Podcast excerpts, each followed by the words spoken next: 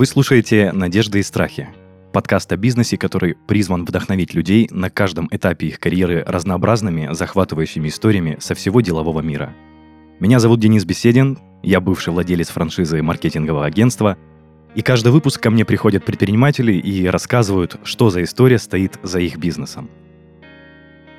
Сегодня у меня в гостях человек с очень креативным бизнесом, режиссер и продюсер авторских уникальных постановок для любого масштаба, а также хореограф, наставник и педагог Ольга Рыженкова. Оль, привет. Привет, привет.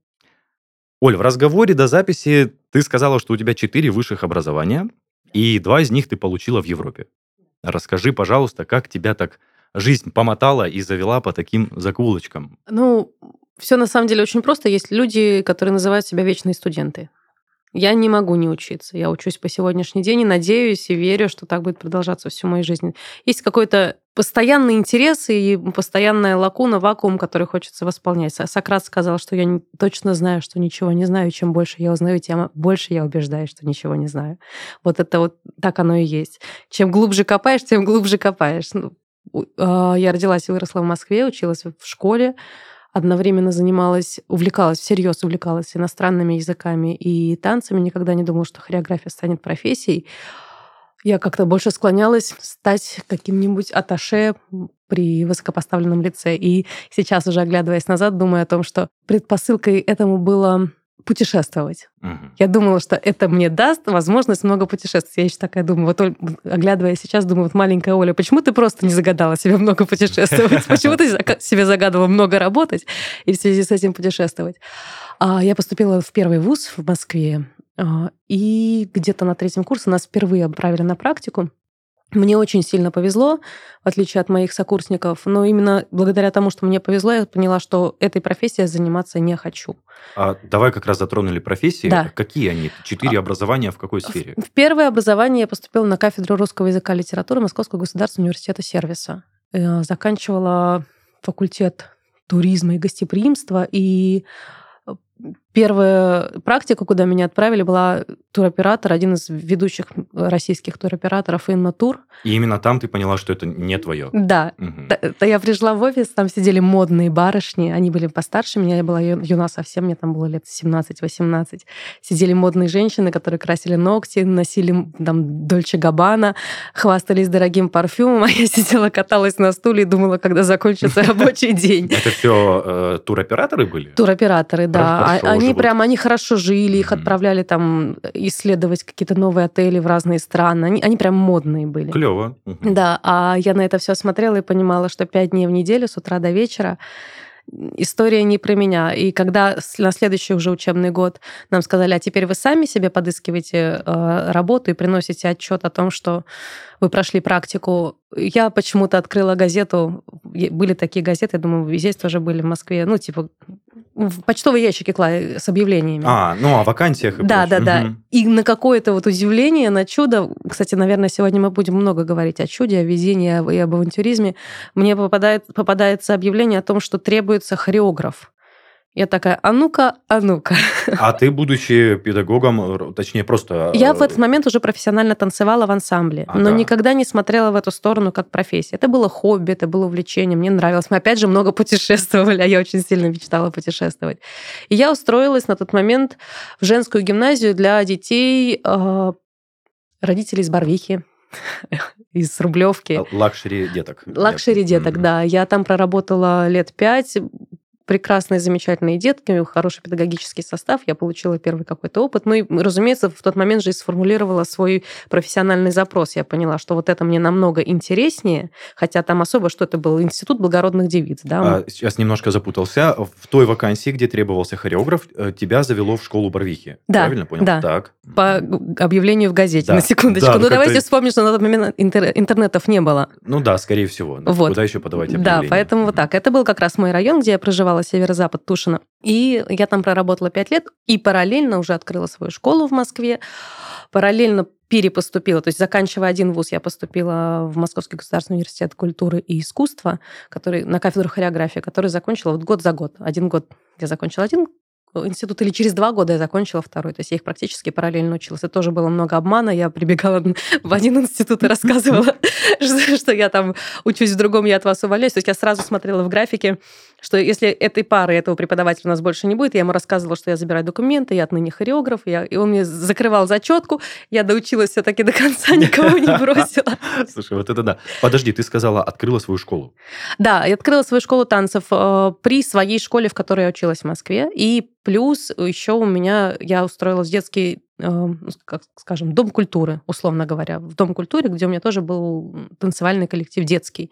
Я давала детям хореографическое образование. Я понял. Чуть-чуть тогда попозже вернемся к открытию школы. Это уже как-то звучит, ну, так, масштабненько достаточно. Сейчас с образованием закончим. Да. Да.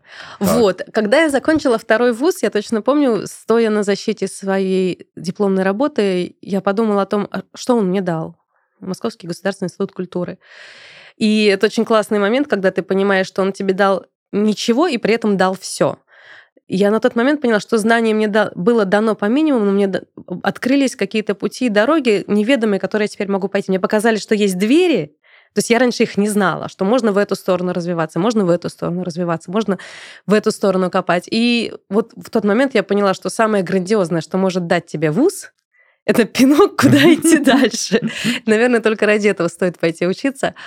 И случилось чудес в жизни на самом деле очень много, и не только в моей, но в моей их особенно много. У меня был бойфренд, и мы поехали отдыхать в Турцию на какой-то летний отдых. И это был какой-то отель такой достаточно большой, грандиозный. И вот мы только приехали, заселились, положили вещи в номер, вышли пройтись до, до моря, и я слышу, музыка играет, такая прям моднючая.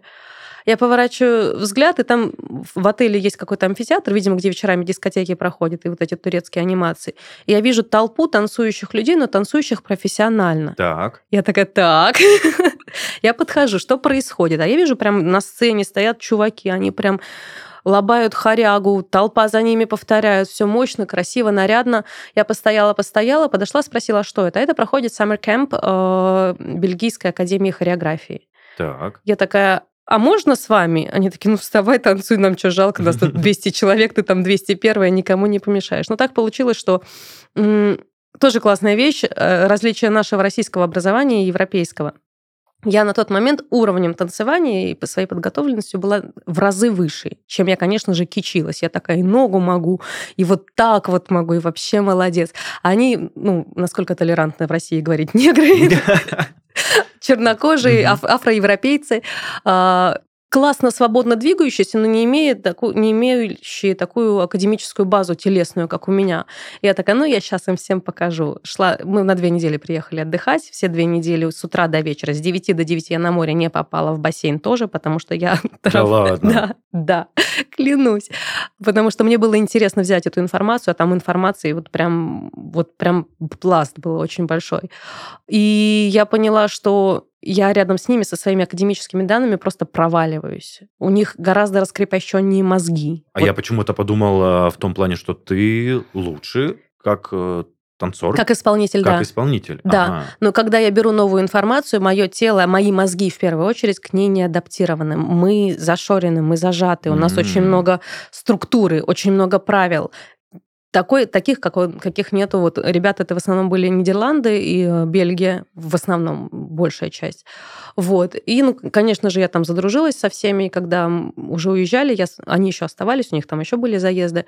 Я спросила, а что, а как, а где? И они сказали, ну вот, э, бельгийская ДНС Академия, приезжай. И я подала заявку, ты присылаешь видеопортфолио с рассказом о себе. Меня уже на тот момент, разумеется, все преподаватели знали, я уже заявила о себе хорошо. Меня взяли. Это обучение строилось следующим образом. 12 а, месяцев обучения, 3 месяца ты учишься, месяц ты дома, 3 месяца ты учишься, месяц ты дома, 3 месяца. Вот так. Прям вахта какая-то. Ну, ну, как сказать, сессии. Ну, да, я понимаю. То есть вот за эту сессию ты проходишь там определенный, там, несколько предметов, несколько курсов. Ты их закрываешь, отдыхаешь и так далее. Кто-то жил там все время, кто-то уезжал, я, разумеется, уезжала. Вот так вот я там поучилась и получила диплом. После этого начались еще... Я стала узнавать, где еще можно поехать поучиться, но мне уже не подходило, не подходил вариант учиться постоянно, то есть уехать на 5 лет, то есть вот такого вот образования, там, как в Сорбоне дают или еще где-то, там, в Дрездене люди занимаются. Сейчас много где таких прям образовательных учреждений, но я уже не могла себе позволить там на 25-м году жизни, уже как-то к семье все клонилось, и угу. хотелось как-то, тем более достаточно было знаний. В этот же момент я уже работала хореографом в одной из главных на тот момент компании по ивенту в России «Карнавал стиль». Они делают крупнейшие, по сегодняшний день крупнейшие ивенты в стране. Это Кремлевский дворец съездов, 9 мая эти парады, а, дни города, дни городов, юбилейные дни, дни города по всей России и прочие там юбилеи «Газпромов» и всяких разных Роснефтей. Но работала, получается, как наемный сотрудник? Да, на аутсорсе, да. То есть, ну, там была такая история, что ты уезжаешь на месяц, на два месяца в Нефтеюганск, где-то из местных коллективов делаешь юбилей города, собирая из них подтанцовку Газманову, арбакайты, открывашки, закрывашки, праздничный салют. Вот так. Потом ты из Нефтеюганска летишь в Томск, где живешь условно месяц, делаешь приблизительно то же самое, только на, на другую тему. Потом ты едешь еще куда-нибудь в Углич, делаешь 1070-летие города Углича. Ну, вот какие-то вот такие истории. Ну, то есть ты уже на тот момент варилась в этой всей ивент-сфере, да. и тебе это нравилось? Или ты еще не понимала тогда, нравится тебе это или нет? Это сложно. Мне это нравилось. Мне нравилось, наверное, в первую очередь из-за приключений, из-за вызова себе. Вот такой какой-то каждый раз ставишь вызов, это всегда было сложно. Это новые города, какие-то условия не всегда тебе приятные. Ты можешь репетировать там ночами на ветру, под дождем, кровь из носа, но день города сделай. Тогда же чуть ли не один из первых ивентов, что мы делали в Каннах, в Канском дворце в кинофестивале. Мы делали шоу, в частности, показ э, украшений ювелирных, и там показ мод, там куча всего, в общем, было. Круто. Мне было на тот момент, по-моему, 22. Это прям совсем юная девочка да, была. Да. Обалдеть. Не было страшно такие масштабные события брать на себя ответственность за это? Страшно было. Я не могу сказать, что не было страшно. М-м, страшно было, конечно. Но очень хотелось. Знаешь, когда очень хочется. Да, я понимаю, это больше было интереса, нежели чем страха, и ты интерес пересилил, в общем. Ну, я вот очень смешно, потому что у меня есть, например, фотографии из Канского дворца фестиваля, где я веду репетицию. Вот в такой синьких шортиках, вот на таких каблуках такая Russian girl. Ну Юная, молодая, дерзкая, в топике. В общем, я думаю, боже, я бы сейчас себе такого, конечно, не позволила. Хочется выглядеть статусно, солидно и соответствовать мероприятию. Я тогда этих даже вообще не понимала. Буквально в купальнике вбегала на репетицию, разводила. Ко мне, может быть, не всегда серьезно относились, но я всегда делала качественный продукт. Я даже сейчас пересматривая видеоотчеты с тех мероприятий, мне не стыдно ни капельки. Это достойная история. Ну, слушай, если специалист выполняет свою работу, я думаю, ну, не столь важно, как он прям выглядит, конечно, но это ты, было забавно. Да, ты пришла к тому, что пришла. Так, слушай, вернемся к твоей первой школе, которая была открыта. А на тот момент она параллельно функционировала, когда ты уже работала в ивент-агентстве? Да, да, да, это все всегда было всегда, ну, все параллельно. Все, Без тебя, все получается? сразу нет, со мной. У меня же был, допустим, я уезжала там на месяц, ну, какой-то момент у меня уже появились педагоги, помимо меня уже репетиторы, еще какие-то люди. А когда я уезжала одна, ну там я либо отпуск брала, либо это летние были какие-то, как правило, летом всякие дни города в Сибири проходят. Там, где холодно, там в теплое время года, да. Вот, а, как я ее открыла? Это была моя школа, где я училась которую я закончила, я пришла к директору и сказала, что вот хочу у вас открыть школу танца. На тот момент у него уже очень много лет, какие-то бальники существовали. Я не знаю, почему, как он так поступил. Может быть, у них какие-то были внутренние терки, о которых я не в курсе. Он просто сказал бальникам «до свидания». И взял тебя. И взял меня. Ну, может, он понимал, что это как-то изживает себя? У не тебя знаю. было совсем другое Я была юная, и никто меня не знал ни в работе, ни в чем. Почему он так поступил? Я для себя я решила, видимо, у них какие-то были свои внутренние отношения, о которых я не в курсе, почему он так сделал. Вот. Он меня взял на работу, я клянусь, не, даже не поинтересовалась ни зарплатой, ничем. То есть мне так хотелось сделать то, что я делаю. Я помню, тогда еще помнишь, э, у Сбербанка были такие трудовые книжки бумажные, да, синенькие. Да.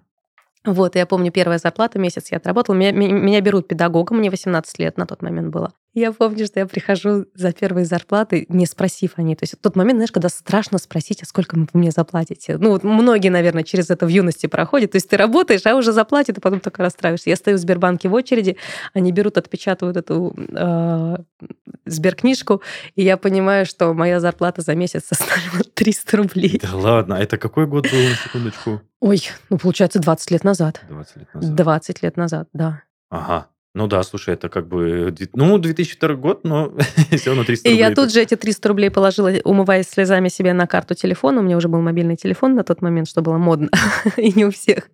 Вот, я положила, поплакала. Ну, вот так. Потом моя студия стала коммерческой, уже стали оформлять, там, дети стали платить, стали, у меня зарплаты стали хорошие, и очень хорошие, после чего э, в Москве начали появляться как грибы. На тот момент их было 2-3, сейчас их миллион э, коммерческих школ для взрослых. Преподавать стрип-пластику, mm-hmm. go-go, dance. Разумеется, я туда устроилась. Э, в две школы самые модные, самые известные на тот момент в Москве. Вот. И у меня, когда наработался огромный костяк моих последователей, кто ко мне ходил в класс, так что в классе было вообще не продохнуть. Я, я задала вопрос руководству, не хотят ли они мне поднять зарплату. Они сказали нет. Я сказала, ребята, на выход.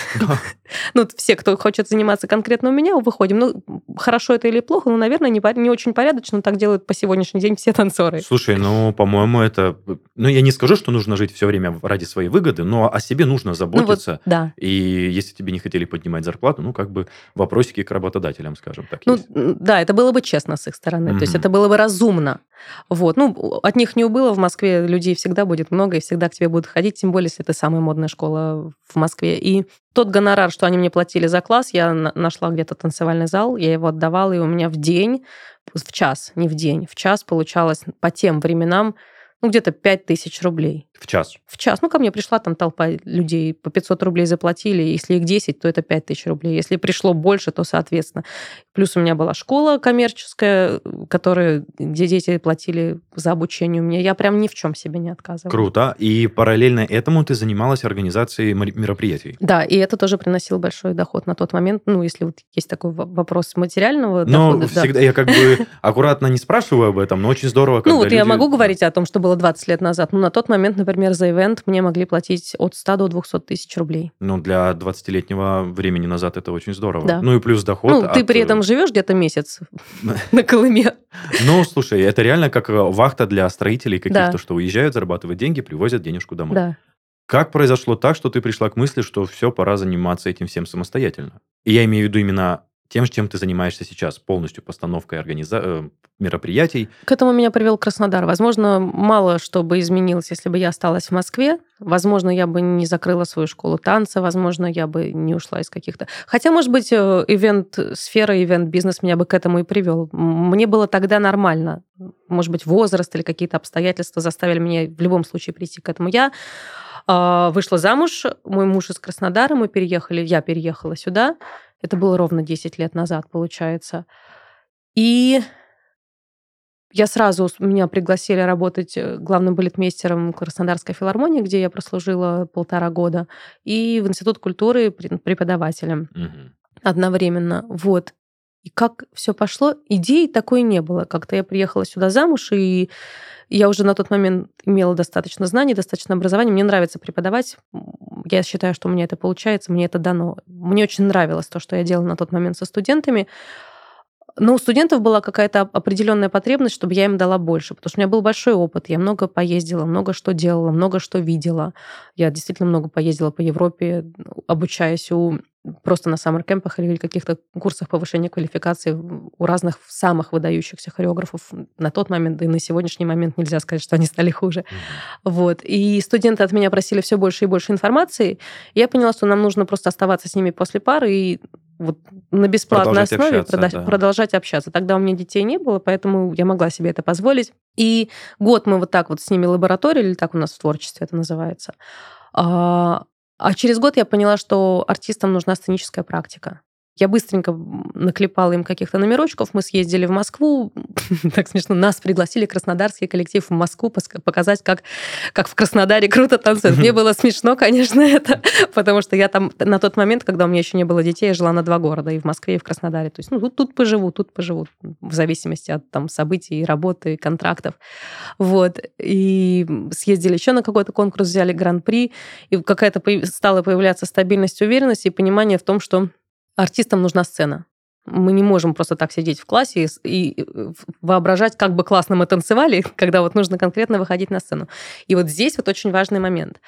А, я всегда мечтала работать в театре. эта мечта до сих пор меня не оставляет и не отпускает. Но есть одно огромное но. Когда ты в театре, ты подотчетен государству. Ну, не то чтобы государству, а структуре какой-то, да. Ты должен делать определенные постановки, не можешь там наступать точнее, должен наступать себе на горло, если тебе хочется как-то остро политично или как-нибудь высказаться, то есть какие-то темы не, не имеешь права затрагивать, ну и так далее, и так далее. Все это понятно, не буду объяснять. И еще есть такое понимание, что художник должен быть голодным. А вот это мне никогда не нравилось. А почему? Что, что, что поподробнее насчет этого? А, почему художник должен быть голодным? Или почему мне это не нравилось? Просто звучало, как будто, ну, не доплачивали там. Нет, ну театр это все-таки госбюджет. Угу. Безусловно, я даю себе отчет и понимаю, что есть у нас люди в театрах, которые хорошо себя чувствуют, но тем не менее у тебя есть какой-то оклад, выше которого ты не прыгнешь и так далее. А я вот, ну, люблю, как я люблю. Ну, я понял. Ну, не устраивало тогда. Да. И, ну, не то чтобы не устраивало. То есть мне не, большего, да. Мне не хочется в структуру, мне не хочется, чтобы мне кто-то говорил, а завтра ты ставишь мастера и Маргариту. а условно такое может быть, да? То есть мне хочется быть свободным художником. А свободные художники голодные. Они, как правило, андеграунд, они, как правило, вот у себя на коленке что-то, может быть, даже великое сочиняют. Есть у них зрители или нет, у них зрители это их заботы. Есть у них хлеб или не нету, это их забота. У нас, к сожалению, современное искусство, особенно современное искусство, не очень сильно, и тем более авангардное искусство, не очень сильно э, поддерживается. Я по сей день мечтаю о каком-то своем театре, по сей день мечтаю говорить со сцены о том, что я хочу говорить, хочется делать что-то цельное и великое, но ну вот, ну вот я здесь. А коммерческая история такая вот, как э, танцы на корпоративах и банкетах, ну это было для меня, простите, зашквар. У вас так можно говорить? Да, у нас э, только выражаться нельзя, но такие вещи можно говорить. Да, потому что, ну, я все-таки человек из э, академического образования, человек из искусства, и чтобы я делала танцы для пьяной публики, ну, вот прям было обидненько. И как, ну, не то совсем. Шоу-балетики, меня это не устраивала история от слова совсем. Ну, круто, что у меня, наверное, получилось найти консенсус не наступив ни себе на горло, не поломав никак себя. То есть мне хотелось сделать искусство, но при этом, чтобы это искусство мне приносило и удовольствие, и, и деньги. И мне очень повезло в самом начале э, своего пути здесь повстречать в Краснодаре двух, ну, как минимум, я сейчас вспомню на, на вскидку людей, которые немножечко меня поддержали в самом начале. Это Самир Азарян, а, который вот видел меня, мы с ним немножечко общались, и он однажды мне сказал, типа, вот какие-то корпоративы, а можешь? А могу. И история была о том, что не сделай калинку, малинку, цыганочку с выходом и прочее, чем изобилуют столов, столовки всех регионов нашей страны, а сделай что-то другое, ну, там, какой-нибудь там джаз хороший, бродвейский или еще что-то. И вот на тот момент мы начали делать именно номера под заказ, под задачи площадки, под задачи мероприятия. Но это пока были только постановочные танцевальные программы. Да. То есть это еще не организация нет, мероприятий. Нет, но я организацией не занимаюсь. Я занимаюсь режиссурой. Это немножечко разные вещи. Сейчас и, тоже подробнее, да. Да, да mm. я поясню потом. И была, есть Анна Илинская, которая делала «Лестницу в небо» на тот момент, и я, тоже она мне отдавала огромные проекты с, с мировыми звездами в сотрудничестве, ну, то есть прям совсем, совсем мировыми, с мировыми рок-звездами. И вот как-то так одно за другим пошло, пошло, пошло, пошло, поехало, и уже появилась необходимость иметь свой зал, иметь свой костяк артистов, иметь э, какие-то свои, свою костюмерную и так далее, и так далее, и так далее. Но было одно огромное но на тот момент, 10 лет назад в Краснодаре.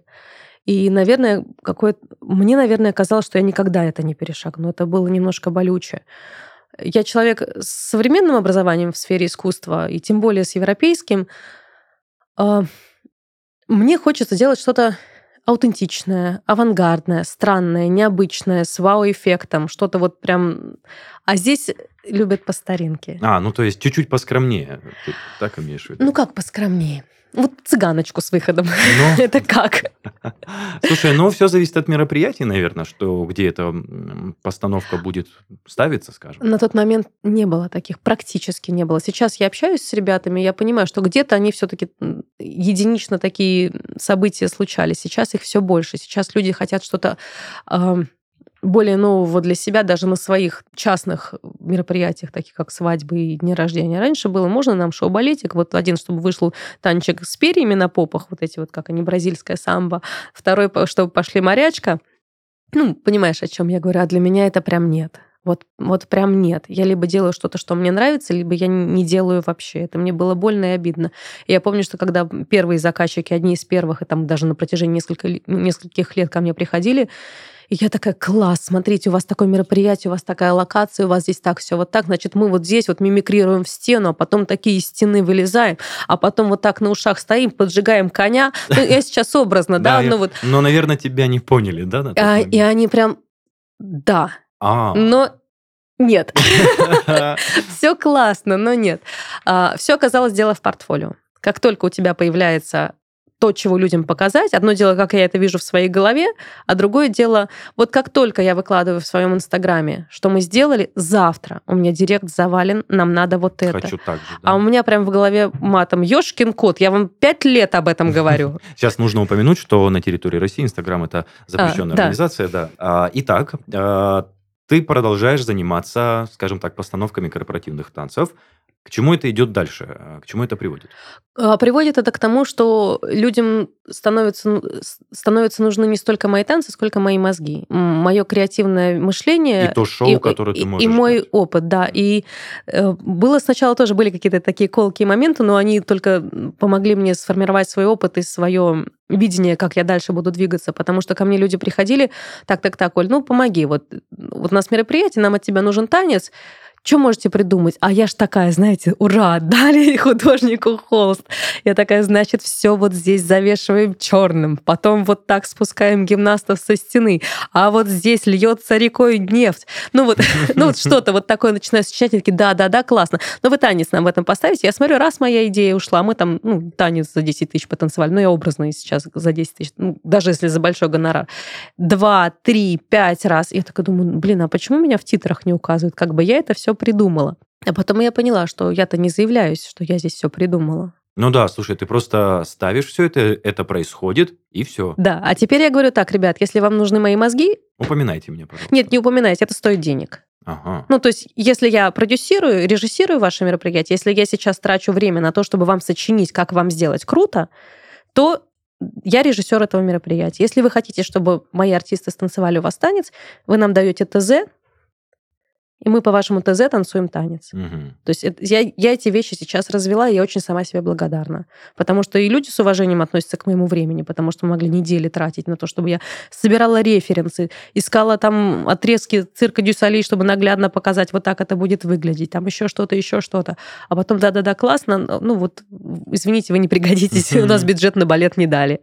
Ну, ничего плохого я сказать не могу, это просто мой опыт, который ну, просто практика, да, конечно. На данный момент э, ты занимаешься только организа... продюсированием и режиссированием мероприятий, правильно? Или у тебя есть еще направления какие-то? Ковид подсказал очень классную тему, когда внезапно нас всех закрыли дома и слетели все мероприятия. А, не скажу, что я сильно нуждалась в каком-то заработке, вот так, чтобы поддержать штаны, но как минимум у меня есть аренда помещения, которую я должна закрывать ежемесячно.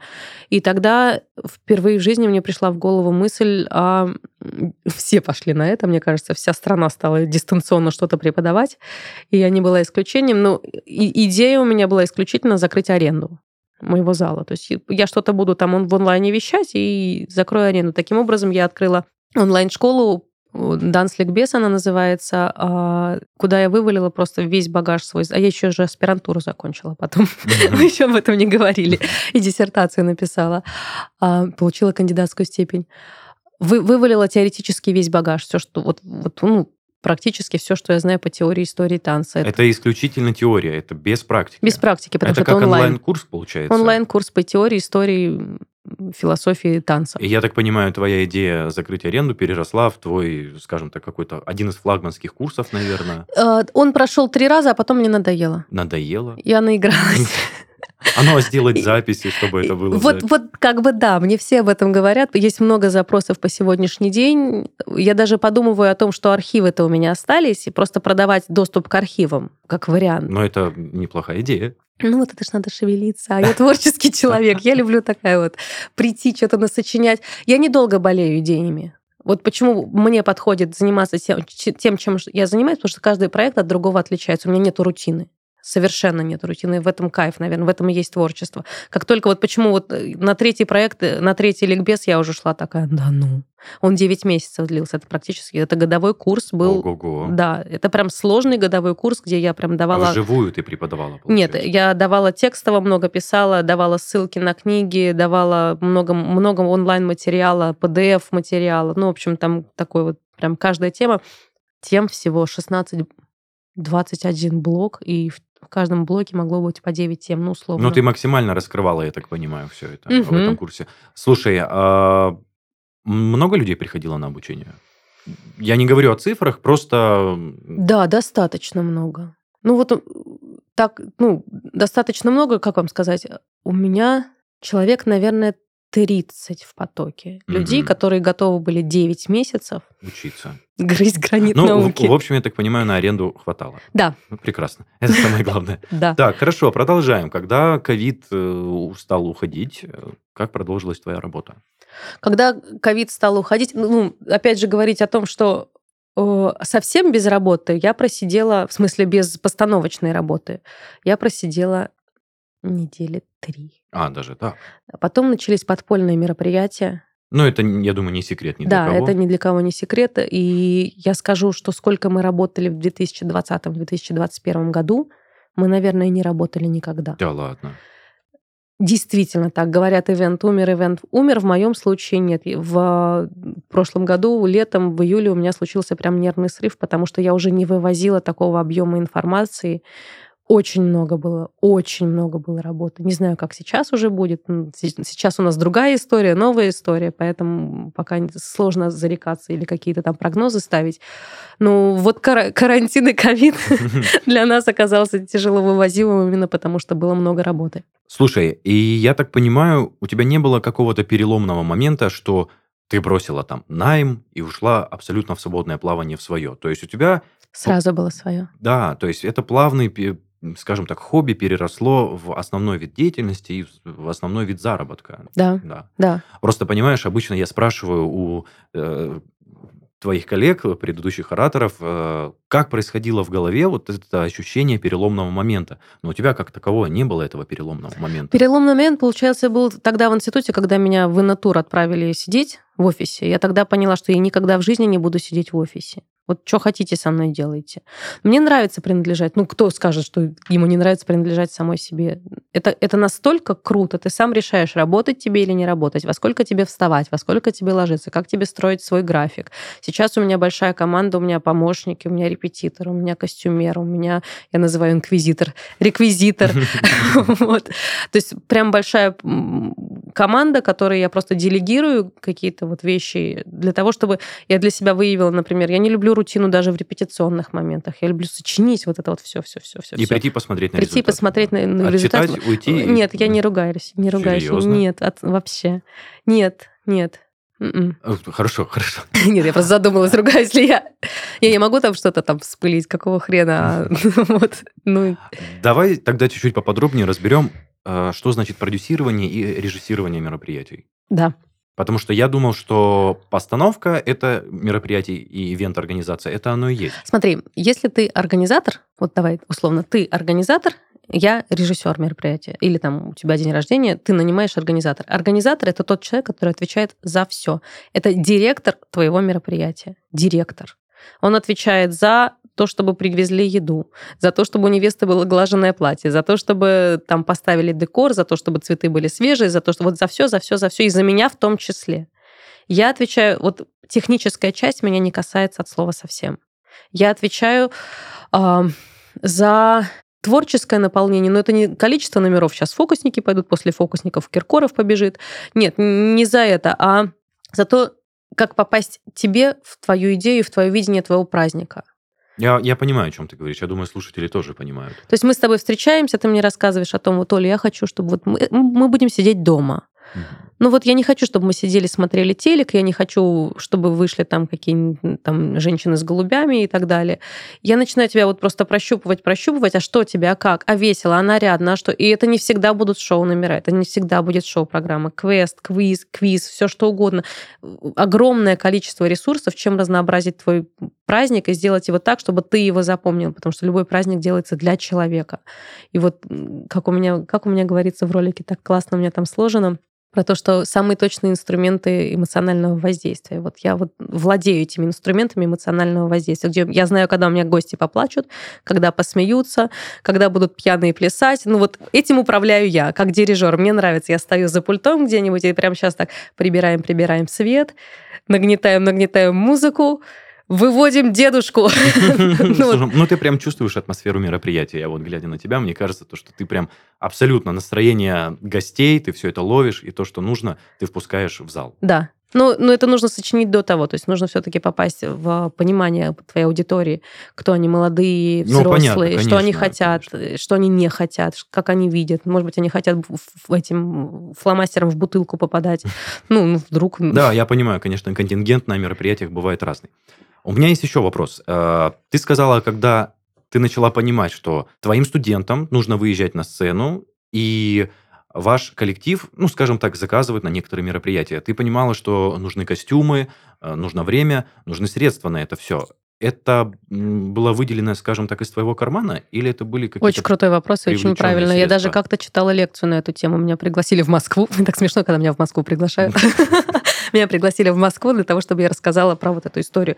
Нет, все очень просто. А, мы же коллектив, везде написано в наших визитках, мы не репертуарный коллектив. У нас нет репертуара от слова совсем. Мы под каждое мероприятие делаем что-то вот свое, авторское. Мы можем для кого-то что-то повторить, если у них нет бюджета, или им кардинально подходит то, что вот мы видели, нам вот прям оно. Тогда да. Но с самого начала и, в принципе, по сегодняшний день мы не имеем вот такого багажа костюмов, вот прям вот, хотя сейчас у нас такая костюмерка, что уже никуда, никуда не помещается. С самого начала начиналось следующим образом. Вам, вам нужен джаз? Окей, джаз, как вы это видите, нам на это нужен бюджет на костюмы.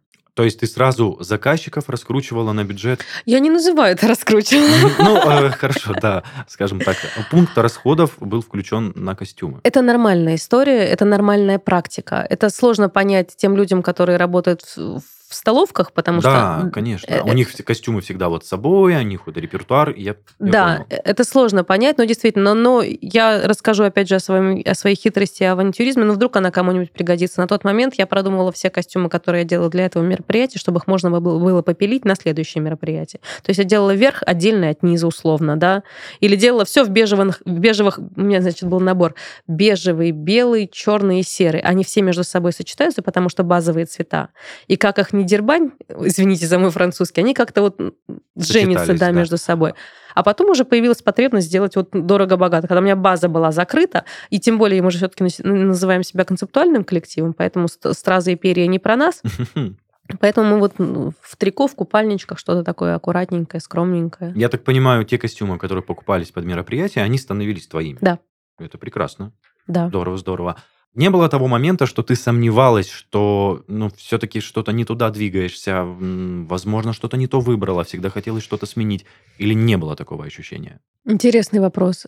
Наверное, я все равно часто, как, как волк, смотрю в сторону театра, и все-таки хочу делать что-то. И иногда прям грущу о своих там ю, юношеских фантазиях, что мне хотелось делать. Я вот мечтала, например, поставить, пролетая над гнездом кукушки. Вот у меня была такая мечта.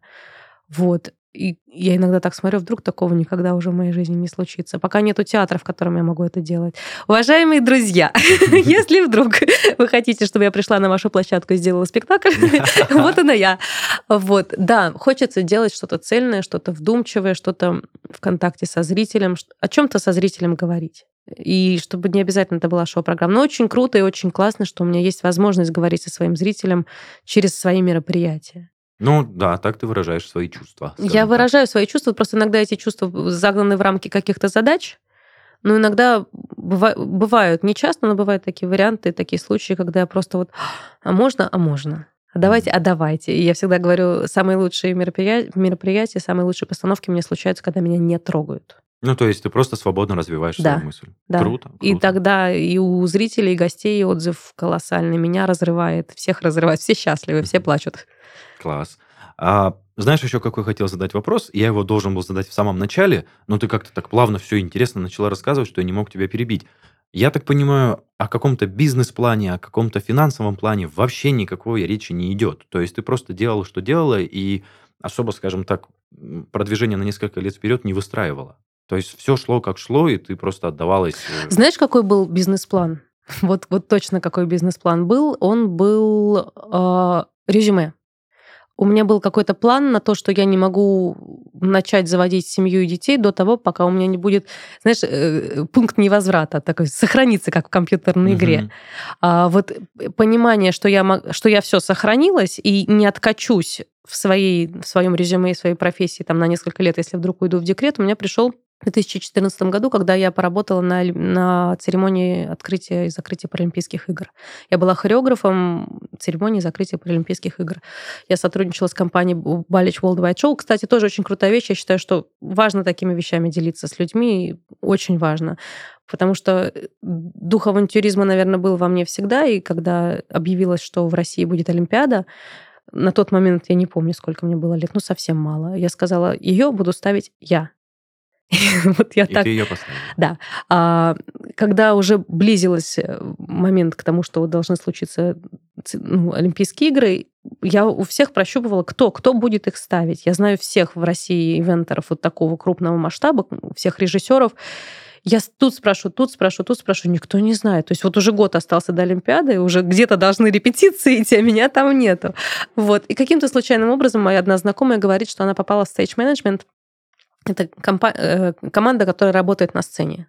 Вот, я говорю, слушай, а кто там у них э, режиссер, кто хореограф? Она мне дала контакт. э, Режиссер был Даниэле Финци Паска, это Cirque du Soleil, шоу Corteo, еще несколько Да, я шоу. слышал эту фамилию. Да, и ам, хореографом главным был Брин Уолтерс. Она мне дала прям их почты. Я им написала письмо. И они согласились с тобой На следующий день я встречалась с Брином Уолтерсом в Краснодаре. На следующий день. Он Хочешь приехал? верь, хочешь не верь. С- Класс. С переводчиком. Вау. И ты вначале сказала, что твоя жизнь полна чудес. Слушай, ну это ну, реально классная история, то, что к тебе приехал человек такого уровня. Просто я хочу действительно людям сказать, что просто не стесняйтесь на вопрос. Ну, ничего не случится, если ты задашь вопрос кому-то. Ну, действительно, это не страшно. А можно? А можно. Он прилетел, он меня прособеседовал, я от страха забыла весь английский язык, на котором я говорила идеально.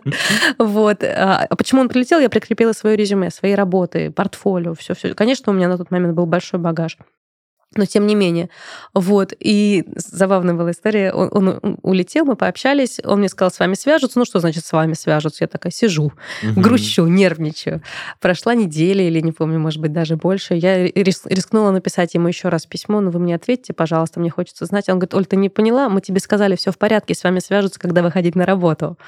Да, Ну, то есть он дал понять, что ты в деле, просто Да, подожди да, чуть-чуть. да. Класс. И так я стала сначала ассистентом хореографа, а потом мне уже доверяли прям целые эпизоды на постановке на, в этом фиште. Просто интересно, сколько прошло времени с того момента, как ты написала еще раз, и когда уже ты вышла на работу. Сколько тебе еще пришлось ждать? Ну, Мне кажется, ну, что-то около месяца, может Ага. быть. Но все равно ожидание было... мучительным, да, нервным. После чего меня уже приглашали делать э, церемонии Формулы-1, открытие на площадке, на, господи, на треке Формулы-1. В общем, и я на тот момент поняла, что вот здесь я могу сохраниться и спокойно уйти в декрет, потому что выше этой планки, ну, уже не прыгнешь. Ну, в России, наверное, Да. так уж точно. Да. Круто. А, слушай, может быть, под завершение парочку советов, может, начинающим предпринимателям, чтобы ты сказала, э, чего-то бояться, а чего-то нет. Я, наверное, сейчас боюсь превратиться в Елену Блиновскую, которую, которую я не слушала. Но честно скажу, я точно знаю, что самое лучшее случается по любви. Если ты горишь своим делом, если ты любишь свое дело, если ты не можешь без этого жить, если ты не спишь ночами, то у тебя все получится. И э, самое главное, что должно двигать человеком, открывающим любой бизнес, это, да, конечно, бабок заработать, наверное, это важно, но делать что-то для души, для себя, для людей, делать что-то по любви, гореть, по-настоящему гореть. Вот, наверное, это такой важный совет. Самое важное еще развиваться. Всегда и везде. Да, слушай, это По-моему, первый совет такой, который вот э, ты даешь среди всех твоих предшественников, потому что о любви, вере в, ну, о вере в свое дело, да, речь почти каждый выпуск идет, а вот именно о любви к своему делу, по-моему, не было еще такого. Ну, я в это абсолютно верю. Я действительно в это верю. Какие-то есть, не знаю, космические вибрации, не, как, как сейчас говорят, как сейчас так модно вот, как говорить. ты сказала, так и говорят. Да, вот, которые тебе вот воздается или что. Вот, когда ты веришь в себя, в свое дело, в то, что у тебя получится, вера горящие глаза. Еще, наверное, я бы, наверное, давала совет, делайте все по, ю- по молодости, по юности, пока дерзкий, пока, пока кажется, что можно горы свернуть. Потом появляется с возрастом, я не могу сказать, что я сильно взрослая, но больше страхов появляется. Вот этот си- синдром самозванства, в юности его мало. Ты такая, ты все знаешь, ты все сможешь, ты все сумеешь. И не, не бояться задавать вопросы, не бояться двигаться. Наверное, так. Класс. Слушай, ты не представляешь, будучи как классно э, 25-лет- 25-летним мальчиком слушать такие вот вещи, которые говорят уже «А, опытные ребята и тети. Классно.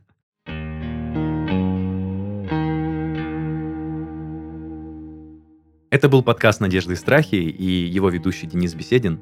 Сегодня в гостях у меня была Ольга Роженкова, э, человек, который выстроил свое дело бла- благодаря своему рвению, любви и горящим глазам. Пишите комментарии в наших группах и пабликах во всех социальных сетях, присоединяйтесь к нам на популярных музыкальных платформах и видеохостингах. Ну а если хотите стать гостем нашего подкаста, пишите на почту heysobachkarenbard.ru. Всем пока-пока. Оль, спасибо большое. Спасибо большое.